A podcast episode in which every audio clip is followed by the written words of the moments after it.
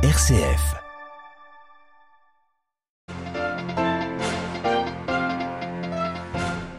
Poursuite espérée des évacuations de civils de la ville de Mariupol en Ukraine. Le pape à l'issue de la prière du Regina Celli, a invité les fidèles à prier pour cette ville de Marie à l'occasion du mois de mai, le mois de la Vierge. La junte militaire guinéenne propose une transition politique de 39 mois. Les espoirs de voir les civils de retour rapidement aux affaires s'éloignent alors que le secrétaire général des Nations Unies, en tournée en Afrique, a appelé tous les régimes militaires à rendre le plus vite possible le pouvoir à des autorités élues. L'aide aux Palestiniens, une question essentielle pour les réfugiés disséminés dans les différents camps au Proche-Orient. L'UNRWA, l'agence onusienne qui s'occupe de près de 6 millions de personnes, a du mal une nouvelle fois à boucler son budget. Un projet de réforme de ses actions suscite ainsi la colère des Palestiniens. Le guide suprême des talibans afghans, le Mollah Akhundzada, a fait une apparition publique hier à Kandahar, un fait rare. Il avait déjà dressé un message vendredi appelant la communauté internationale à reconnaître son régime sans succès pour l'instant.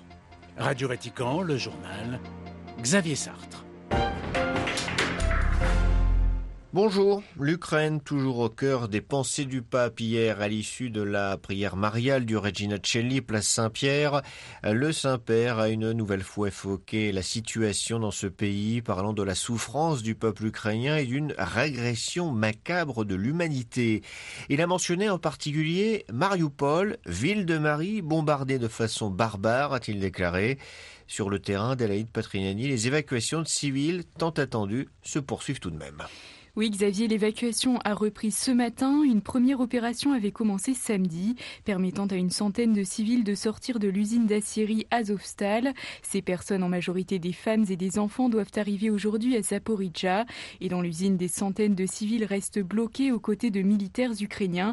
C'est la dernière poche de résistance de la ville portuaire sur laquelle les forces russes veulent maintenir le contrôle. La conquête de Mariupol permettrait en effet à Moscou d'asseoir sa présence sur une large région du nord-est au sud-est de l'Ukraine. La Russie, de son côté, cherche à couper court à des rumeurs, rumeurs selon lesquelles le 9 mai prochain pourrait marquer la fin de la guerre en Ukraine. Ce jour-là, la Russie célèbre le jour de la victoire, commémorant le 9 mai 45 et la reddition des nazis face aux alliés, dont l'Union soviétique. Nos militaires n'ajusteront pas artificiellement leurs actions à une date quelconque, y compris le jour de la victoire. C'est ce qu'a déclaré dans un entretien diffusé hier Sergei Lavrov, le ministre russe des Affaires étrangères. carrière. Adélaïde Patrignani et les Européens précisent de leur côté leur projet de nouvelles sanctions contre Moscou. Euh, L'Union européenne doit arrêter progressivement ainsi ses achats de pétrole et de produits pétroliers à la Russie. On en saura plus dans l'après-midi. La Finlande, elle, a annulé un contrat avec le groupe russe Rosatom pour construire un réacteur nucléaire dans le nord du pays. Motif invoqué, les risques supplémentaires liés à l'invasion russe de l'Ukraine. L'Ukraine sera également au centre de la visite en Europe du Premier ministre indien Narendra Modi les 27 voulant plaider auprès de lui pour une aide à Kiev. Autre tournée, celle du secrétaire général des Nations Unies. En Afrique, Antonio Guterres a souhaité hier depuis le Sénégal que les juntes militaires au Burkina Faso, en Guinée et au Mali s'effacent au plus vite pour revenir à un ordre constitutionnel. Il a exhorté dans le même temps les pays riches à tenir sans tarder leurs promesses d'aide au Sud face à l'urgence climatique. Antonio Guterres doit se rendre après le Sénégal au Niger et au Nigeria. Cet appel n'a pas vraiment été entendu en Guinée puisque le pays s'achemine vers une transition politique de plus de trois ans. Huit mois après avoir renversé l'ex-président Alpha Condé, la junte militaire au pouvoir propose en effet depuis ce week-end un délai de 39 mois avant de rendre les clés du pays aux civils. Ce calendrier sonne comme un camouflet aussi à la CDAO, l'Organisation de l'Afrique de l'Ouest. Les précisions à Dakar de Benoît Almeras. Depuis huit mois, le putsch contre Alpha Condé, les chefs d'État ouest-africains ne cessent de réclamer un chronogramme acceptable pour un retour à l'ordre constitutionnel en Guinée. La CDAO a auparavant demandé l'organisation d'élections dans un délai de six mois et insisté pour une transition très courte. La proposition du chef de la junte, le colonel Mamadi Doumbouya, apparaît donc comme une fin de non-recevoir. Pour ce militaire d'ailleurs, ces 39 mois de transition constituent une proposition médiane ainsi qu'une durée consensuelle. Selon ce calendrier, les Guinéens ne connaîtront leurs nouvelles autorités élues qu'en août 2025 au mieux, soit quatre ans après le coup d'État contre Alpha Condé. Reste à savoir comment la CDAO réagira. En début d'année, l'organisation a adopté de lourdes sanctions économiques contre le Mali après l'annonce d'une transition politique de cinq ans. Des sanctions toujours en vigueur, faute d'accord entre les autorités maliennes et les chefs d'État ouest-africains. Benoît Almeras, Dakar, pour Radio Vatican. Autre pays officiellement en transition, le Tchad, la junte militaire a reporté une date ultérieure, non précisée, un dialogue de réconciliation. Il devait se tenir le 10 mai avant des élections. Les négociations préalables avec les rebelles de leur côté s'éternisent au Qatar. C'est d'ailleurs apparemment le Qatar, médiateur donc, qui a demandé ce report de dialogue. Depuis près d'un an et la mort du président Idriss Déby, le Tchad est dirigé par son fils et un conseil militaire de transition qui a abrogé la Constitution. Lutte contre le djihadisme dans le bassin du lac Tchad. La force conjointe du Nigeria, du Niger, du Cameroun et du Tchad a annoncé hier la mort d'une vingtaine de djihadistes en trois jours. Les troupes de ces pays ont lancé le 21 mars une opération visant à détruire complètement Boko Haram et d'autres groupes installés dans la région. Les derniers combats ont eu lieu principalement dans l'état nigérian du Borno, dans le nord de ce pays. L'aide européenne aux Palestiniens, bloquer le commissaire au voisinage et à l'élargissement chargé de la coopération internationale, conditionne en effet le versement d'une partie des fonds et une révision des manuels scolaires Ce n'est cependant pas le seul problème auquel sont confrontés les Palestiniens. Les réfugiés qui vivent dans les camps qui sont disséminés au Proche-Orient comptent en effet sur l'aide fournie par l'UNRWA, l'agence tunisienne qui leur est dédiée. Mais celle-ci, en manque chronique de fonds, a présenté un projet qui a provoqué une levée de boucliers parmi tous les partis palestiniens. Il manque en effet près de 100 millions d'euros pour boucler le budget cette année. À Jérusalem, Valérie Ferron.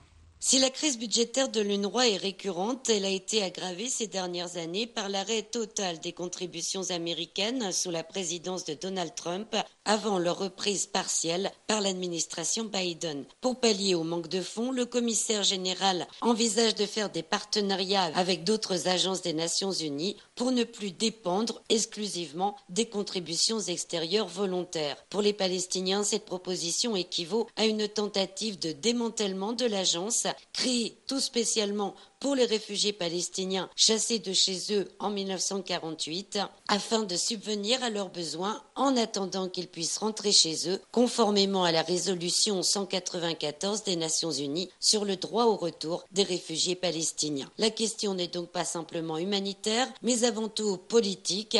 Le Premier ministre Mohamed Shtaye a donc mis en garde contre un projet qui viole le mandat de l'UNRWA, mandat soumis régulièrement à un vote pour le renouveler de l'Assemblée générale des Nations Unies. Le prochain aura lieu en fin d'année. Jérusalem, Valérie Ferron, Radio Vatican. C'est assez rare pour être souligné en Afghanistan. Le guide suprême des talibans, le Mollah Kundaza, est apparu en public dans une mosquée de Kandahar hier. Le numéro un de la théocratie afghane vit en effet reclus et c'est seulement la deuxième fois que les Afghans ont pu l'apercevoir. Les précisions d'Emmanuel Derville. La prise de parole en public du guide suprême des talibans n'avait pas été annoncée. Le Mollah Akhundzada s'est exprimé à la surprise des fidèles dans une mosquée de Kandahar au milieu d'un impressionnant dispositif de sécurité. Deux hélicoptères assuraient notamment sa protection. Les talibans n'ont pas retransmis le discours du Mollah Akhundzada qui aurait félicité ses partisans pour la victoire contre l'ancien régime et le rétablissement de la sécurité. En réalité, la paix est loin d'être revenue. Le pays a été frappé par plusieurs attentats revendiqués par Daesh ces derniers jours. Cela explique la sécurité très stricte autour du Mollah Akhundzada et illustre l'incapacité des talibans à établir un gouvernement légitime. La théocratie est également très isolée sur la scène internationale, elle n'est reconnue par aucun pays, les relations avec l'Iran et le Pakistan sont de plus en plus tendues, Islamabad ne cesse de demander aux talibans de démanteler les sanctuaires des groupes terroristes anti-pakistanais en vain pour l'instant. New Delhi, Emmanuel Derville pour Radio Vatican.